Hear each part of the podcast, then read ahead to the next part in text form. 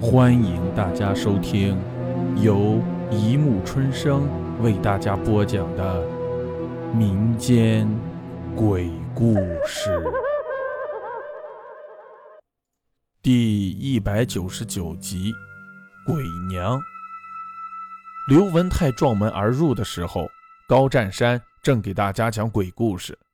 此时，火堆忽明忽暗，油灯随风摇曳。所有的人都缩着脑袋，紧张地盯着高占山的嘴巴。他说：“那人刚进屋，青面獠牙的鬼就哐当一声撞开了门。就在此刻，突然哐当一声巨响，犹如地动山摇，牲口屋那扇木门真的被撞开了。啊！顿时屋内一片惊叫。哎呀妈呀，是队长啊！”你可吓死我们了！只见高占山一边紧捂着自己的胸口，一边从地上往凳子上爬。他们还来不及掩饰自己的失态，就被另一种尴尬所包围，那就是这帮闲人在拿队里的劈柴烤火，这恰恰是队长不允许的。正当大家以为队长会训斥他们，可是等了片刻，他们又觉得哪里不对劲儿，是队长。只见队长一言不发地立在原地，他的头发根根竖在头顶，蜡黄的脸上布满了惊恐之色。从气喘吁吁的程度来看，他显然是一路跑来的。队队长，你咋了？鬼！我我我我我遇见鬼了！啥？队长的一句话让整个牲口屋顷刻寂静下来。大家屏声静气地相互对望着，似乎鬼就在他们中间。偌大的屋子里只剩下牲口嚼草料的声音。大家第一次发现，牲口的咀嚼声如此刺耳。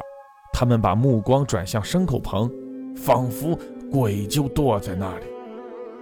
哒哒哒哒哒哒，一阵类似慌乱的脚步声由远及近，到了牲口屋前，又突然静止下来。好像在窥视他们。关门！队长一声惊叫，门忽的被关上了。鬼！我我刚才遇见鬼了。于是队长声音颤抖着跟大家讲起他遇到的鬼。我我在乡里开会晚了，于是顶着满月走起夜路。当我走到村前的麦地，我我听到有哭声。具体哭什么听不清楚，反正就是呜呜咽咽的。我原先以为是谁家的媳妇儿跟男人吵架了，跑出来发泄发泄委屈。可是不对，这哭声是从严家媳妇儿的新坟方向传来的。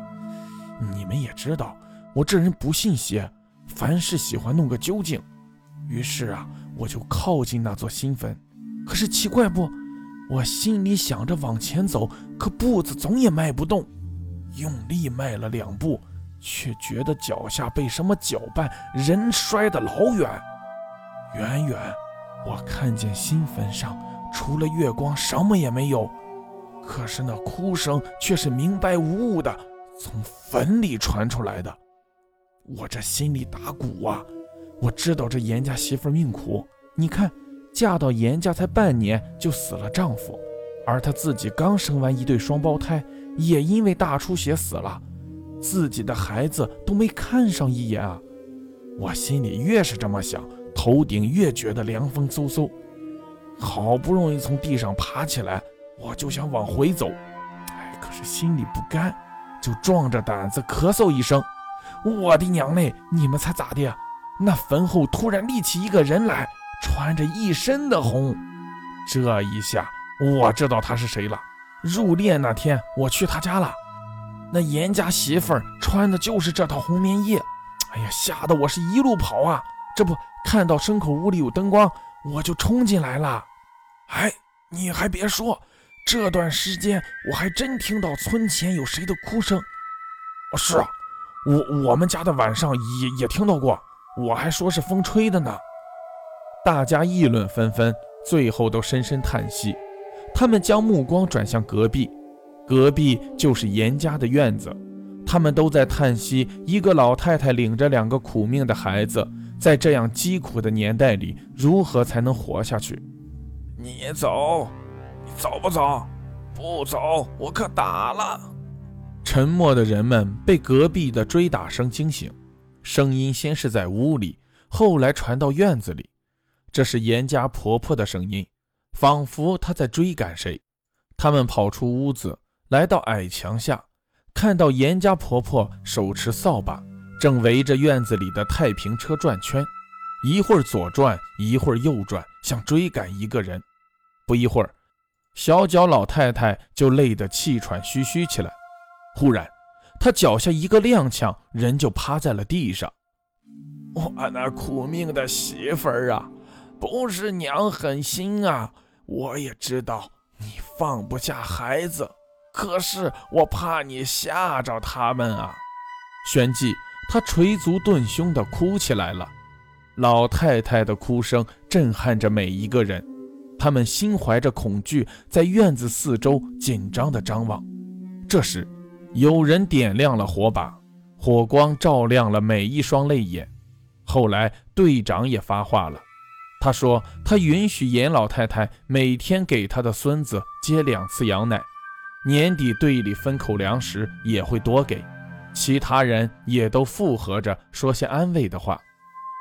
一晃几十年过去了，如今的严老太太已是花甲之年。